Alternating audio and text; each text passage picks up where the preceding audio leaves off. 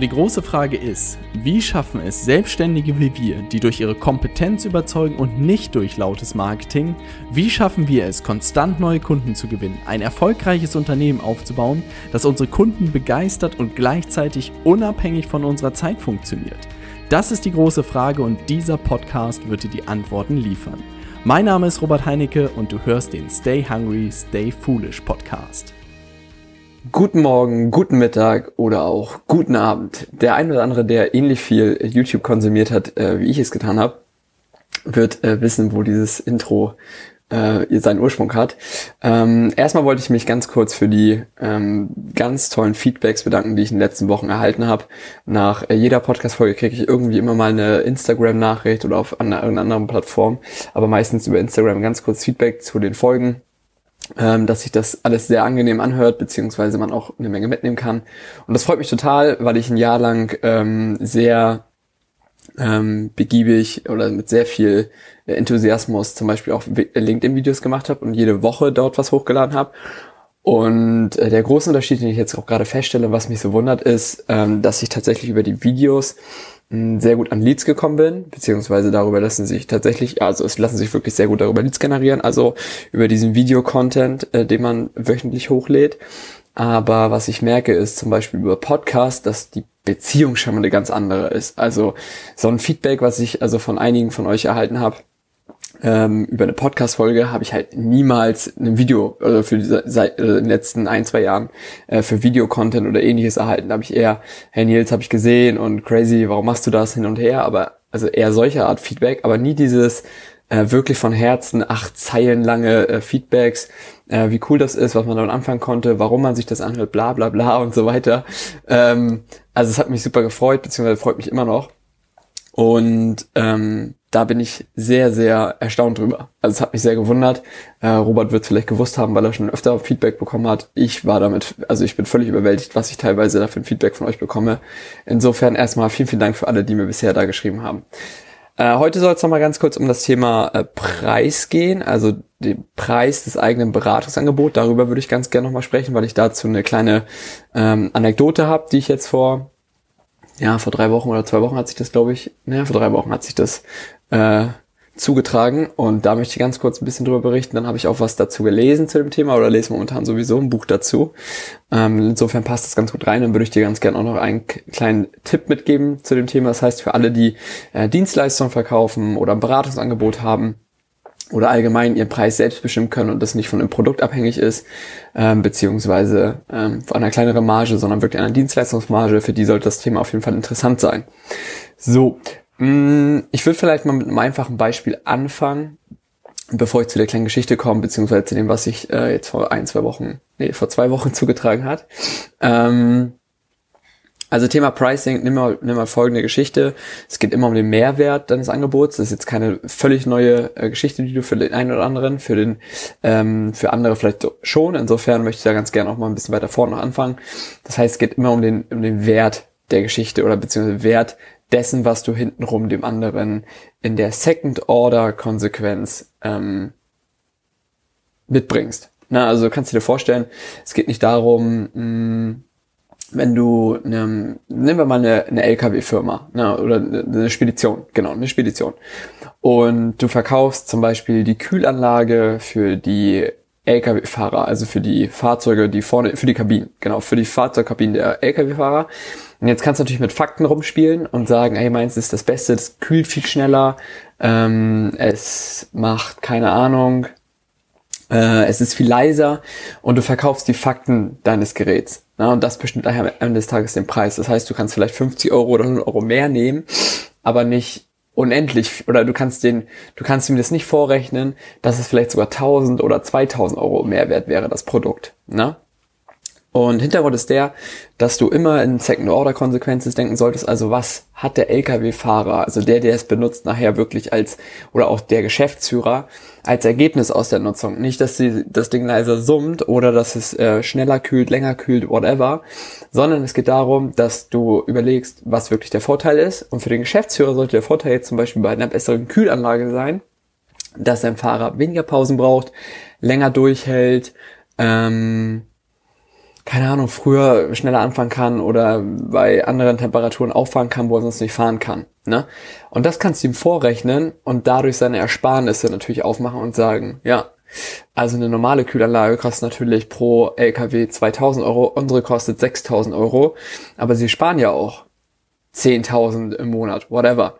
Na, das ist eine einfache Rechnung und dann Geschäftsführer normalerweise immerhin äh, ähm, sehr schnell einfach abwiegt, wie viel er mehr erwirtschaften kann kannst du diese Rechnung auch ganz entspannt aufmachen und er wird einen Teufel tun und die für 2000 Euro nehmen, wenn er nicht, Ansatz den, nicht ansatzweise den Ertrag bekommt, äh, den du leistest. Na, also nur mal als Beispiel, das heißt einfach wirklich zu überlegen, was ist hintenrum das Ergebnis, also die eine Second Order, nicht, dass das Ding einfach nur kühlt, sondern welche Vorteile, was ergibt sich im Alltag daraus. Also ganz, ganz wichtiges Denkmuster, muss ich mich auch immer wieder zu erziehen, darin zu denken und nicht einfach zu sagen, hey, wir machen mit unseren Kunden, hey, wir schalten für einige Facebook Ads oder äh, helfen denen äh, zum Beispiel mal Leads über LinkedIn zu generieren oder denen beim Abschließen zu helfen.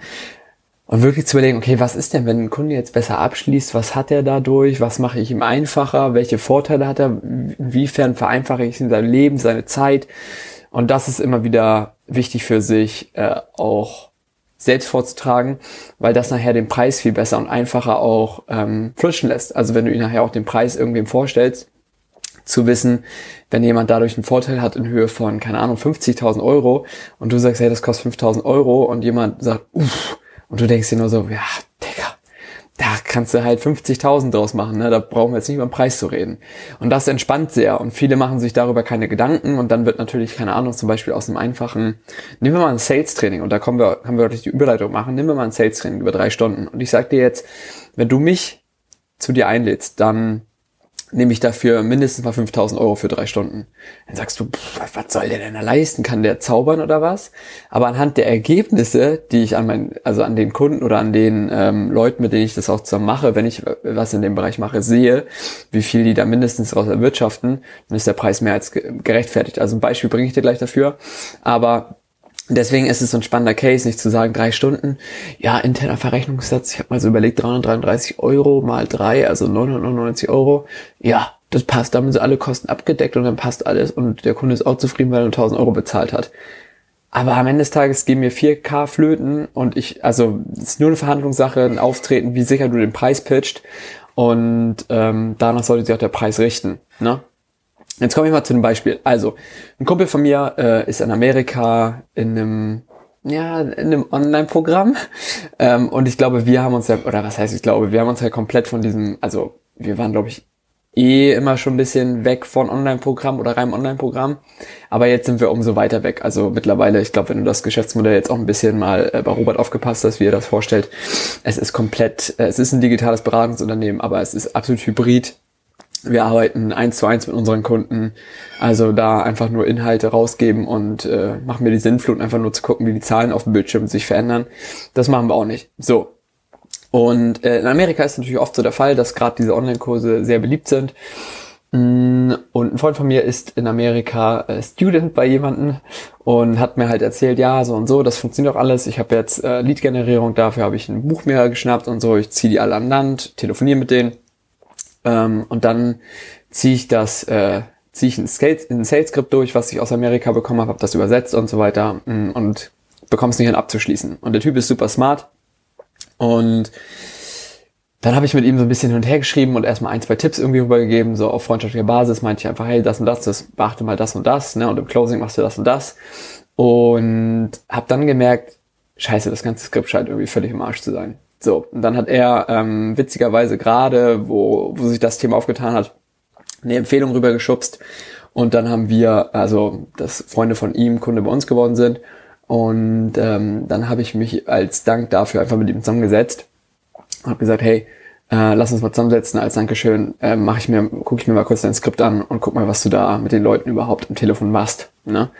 Und habe dann halt ganz schnell festgestellt, dass das Skript halt wirklich immer noch an also wirklich unberührt aus dem amerikanischen Markt wirklich übernommen ist und da eine Menge fehlt, was man halt im deutschen Markt einfach machen muss. Ne? Also für all, für oder für den einen oder anderen oder ähm, erstmal grundsätzlich zu einem Sales-Skript, also für viele, die das Thema noch nicht verstanden haben, ähm, am Ende des Tages, ich komme ja auch, sage ich mal, sehr aus diesem Lust- und Laune-Vertrieb, dass man das sehr aus dem Herzen heraus macht, beziehungsweise einfach so, wie man es gerade äh, denkt, dass es richtig ist.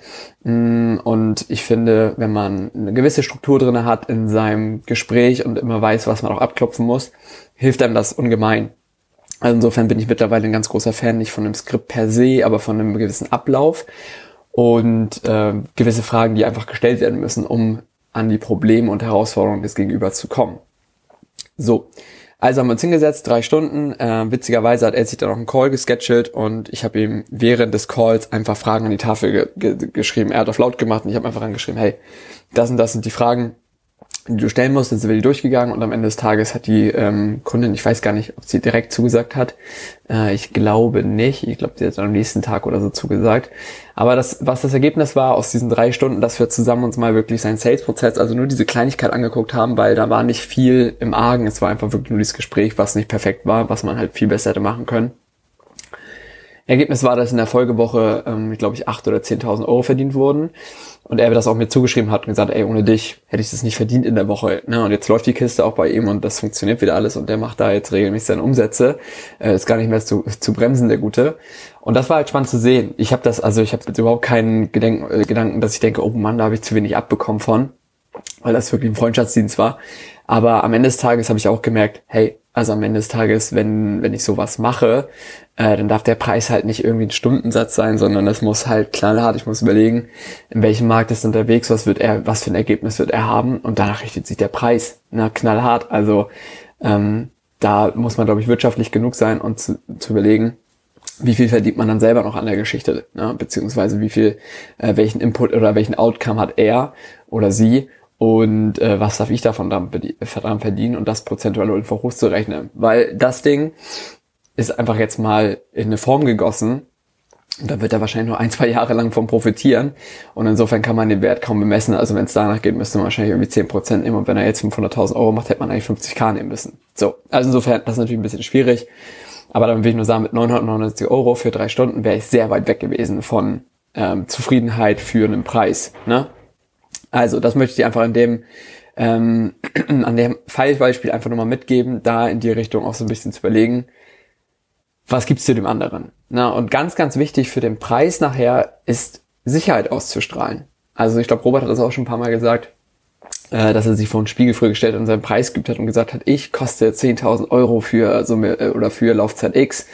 Äh, so schlimm ist es jetzt bei mir noch nicht geworden, aber ähm, das möchte ich natürlich dir auch mitgeben. Wenn du deine Preise erhöhst, fang bei Freunden an, ne? einfach denen mal reinzuschmeißen, was du für deine Dienstleistung nimmst, weil es bringt nichts in Stundensätzen zu denken und zu sagen, ich, oh, also zum Beispiel in der IT haben wir damals 114 Euro die Stunde genommen und ich habe im Nachhinein oder jetzt mittlerweile, seitdem ich bei Robert bin, auch überlegt, wie oft wir darüber dieses Thema auch diskutiert haben intern und überlegt haben, kann man da mehr machen?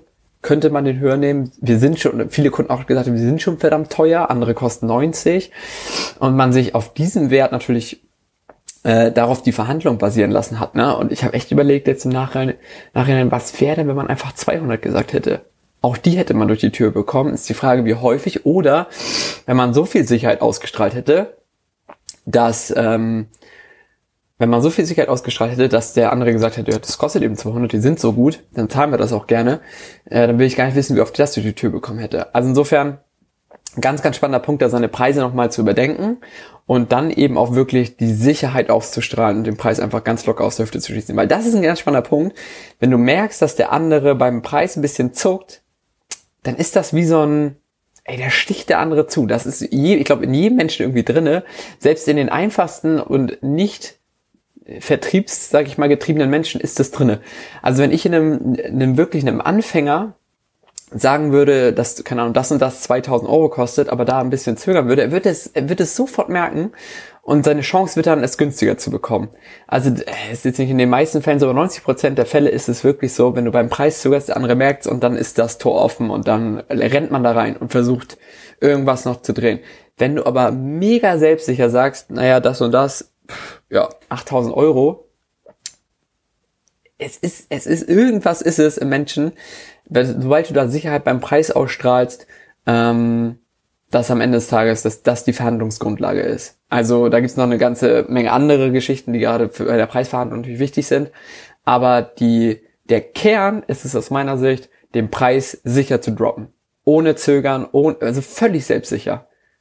völlig, völlig selbstsicher muss dieser Preis gedroppt werden und das ist die Basis. Wenn du die Basis legst, hast du ein 1A-Fundament mit einem sehr guten Preis rauszugehen. Ja, und dann glaubt mal, wenn man 8000 Euro irgendwo droppt, dass du, wenn, wenn der Kunde wirklich gewillt ist, das zu machen, dass du nicht bei, dich bei 1000 triffst. Na, und das, wenn das dein normaler Stundensatz wäre, dann ist ja schon mal alles andere besser. Also insofern, Sicherheit beim äh, Preis, sobald du ihn nennst, ist mega wichtig. Ne? Und das muss wirklich sitzen. Also das habe ich auch in unserem ähm, Preispitch sozusagen drinne. Den habe ich, glaube ich, als erstes, der, dem wollte ich immer, dass der sitzt. Wenn ich am Ende des Tages ein Angebot unserem Kunden vorstelle, äh, außer es ist jetzt super individuell, wenn wir irgendwen, irgendwelche Projekte am Telefon haben äh, oder in Gesprächen haben, dann darf man natürlich auch mal ein bisschen, hey, normalerweise liegen wir in der und der Range. Äh, das natürlich auch relativ sicher kommunizieren, aber wenn sonst ein Kunde fragt, da darf nicht gezögert werden. Preis für das, das, das ist Summe X. Fertig. Na, und dann hat der andere die Möglichkeit zu sagen ja oder eben nein. Genau. Ja, das waren die Punkte. Also die ähm, Geschichte mit dem LKW ist ein spannendes Beispiel vielleicht für den einen oder anderen, der gar nicht im Bereich Beratung gezwingt ist. Also das, jetzt muss ich das ja revidieren, was ich vorher gesagt habe. Also auch im Produkt geht das natürlich sehr gut. Äh, dann natürlich nochmal Dienstleistungssektor, also beziehungsweise Beratungssektor wirklich äh, das, was ich gerade mit der Sales-Beratung erzählt habe und dann natürlich für jeden, der irgendwie einen Preis kommuniziert, ganz, ganz wichtiger Tipp, also da Sicherheit auszustrahlen. Genau. Und ähm, ja, wenn du irgendwelche Fragen allgemein zum Thema Lead-Generierung oder Vertrieb hast oder Sales oder whatever, also wirklich die kleinen, also zum Closing, Einwände, irgendwas, schreib mir gerne auf Instagram über Nils Gra, also Nils G-R-A oder LinkedIn äh, Nils Grammersdorf. Wenn du irgendwie eine kleine Frage hast, schreib mir gerne. Also Fragen kostet nichts und glaub mal, in den meisten Fällen antworte ich normalerweise drauf und habe gar kein, gar kein Problem damit, ähm, sage ich mal, Menschen was zurückzugeben und dann Tipp zu geben. Und wenn mir das irgendwer auf den Sack geht, dann sage ich das schon rechtzeitig. Also insofern ähm, scheu dich da nicht, mich gerne irgendwas zu fragen, wenn du da irgendwie Tipps brauchst oder irgendwie Hilfe benötigst. Am Ende des Tages versuchen wir natürlich auch gerne etwas zurückzugeben, auch für Leute, die starten und vielleicht sagen, hey, Mann, ey, ich beobachte euch schon eine ganze Zeit, aber irgendwie eine Zusammenarbeit, das werde ich mir wahrscheinlich nicht leisten können. Gar kein Thema. Schreib mir trotzdem Nachricht, frag vielleicht einfach mal nach. Weißt du, mir tut das auch gut, wenn wenn am Ende des Tages da, äh, sage ich mal, unsere Tipps bei den richtigen Leuten landen oder wenn du auch aus einem ganz anderen Sektor kommst und sagst, Mensch, ich beobachte euch Jungs und Mädels, aber äh, ich bin in einem ganz anderen äh, Gebiet unterwegs. Trotzdem hätte ich gerne mal einen Tipp, wie man zum Beispiel über das oder die oder das oder die äh, Plattform äh, irgendwas machen kann oder äh, was eure oder meine Einschätzung zu dem und dem Thema ist. Frag gerne nach. Ne? Also wenn es mich nervt oder wenn ich es nicht beantworten kann, dann werde ich mich schon äußern. Ansonsten Fragen kostet nichts und das würde mich mega freuen, da auch so ein bisschen mehr Feedback zu bekommen, was euch umtreibt. Genau. Und für alle anderen, ähm, die natürlich jetzt schon ein bisschen um uns länger rumtingeln und auch überlegen, ob sie wirklich in Richtung digitales Beratungsunternehmen gehen, den kann ich auch nur sagen, also ich will euch nicht äh, eine Zusammenarbeit mit uns verkaufen, aber ich möchte euch diese Idee verkaufen. Ne, digitales Beratungsunternehmen wirklich, also zu schauen, dass man Dinge nicht mit der eigenen Zeit immer umsetzt, ne, wirklich in dieser konsequenten 1 zu 1 Beratung zu sein, immer zu, rumzureisen, beim Kunden zu sein, Vorträge zu halten.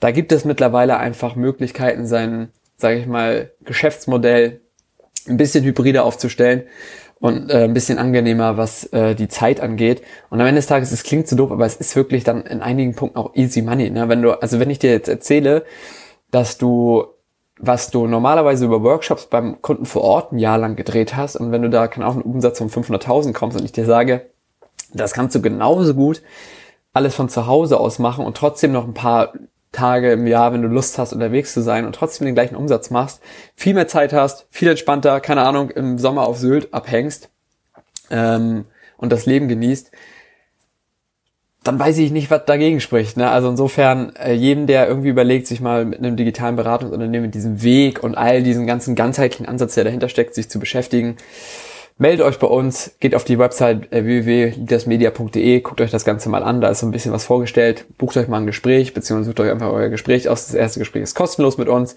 Ich habe ja lernen müssen, Steuerberater und Anwälte nehmen ja für das Erstgespräch Geld.